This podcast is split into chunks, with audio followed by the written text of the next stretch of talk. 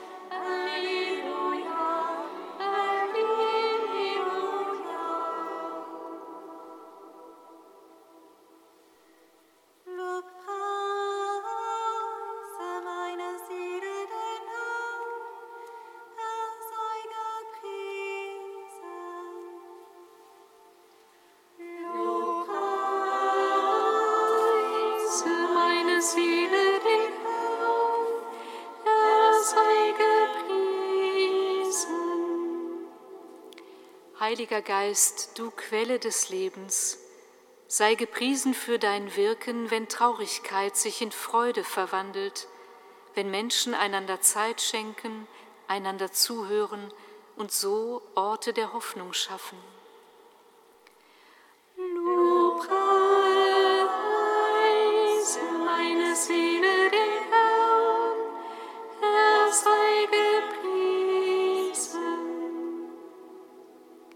Heiliger Geist, du Feuer der Wahrheit, sei gepriesen für dein Wirken, wenn Misstrauen und Hass durch Begegnungen entmachtet werden, wenn Menschen sich auf Augenhöhe begegnen, ihre Vielfalt als Reichtum erfahren und so Räume der Mitmenschlichkeit entstehen. Lobpreise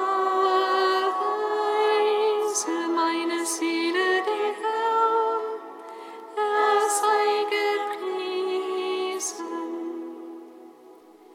Heiliger Geist, du Licht in der Dunkelheit, sei gepriesen für dein Wirken, wenn Ungerechtigkeit besiegt wird, wenn Menschen sich für Recht und Würde anderer einsetzen, wenn persönliche Interessen dem Gemeinwohl weichen und so eine Kultur des Lebens aufblühen kann.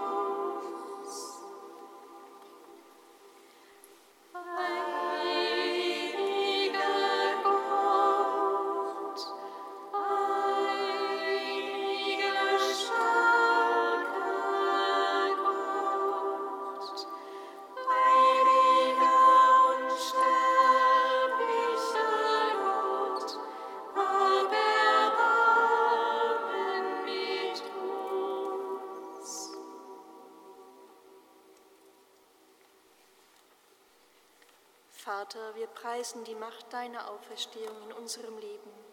Mit den Worten deines Sohnes beten wir zu dir.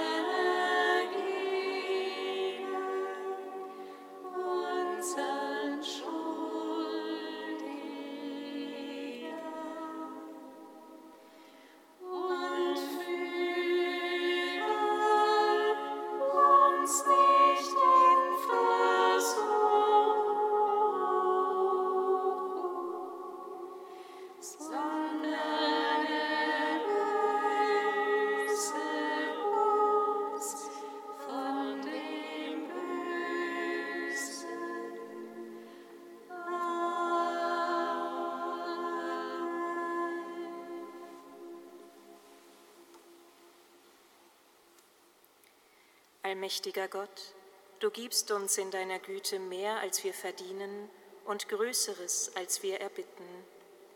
Nimm weg, was unser Gewissen belastet und schenke uns jenen Frieden, den nur deine Barmherzigkeit geben kann.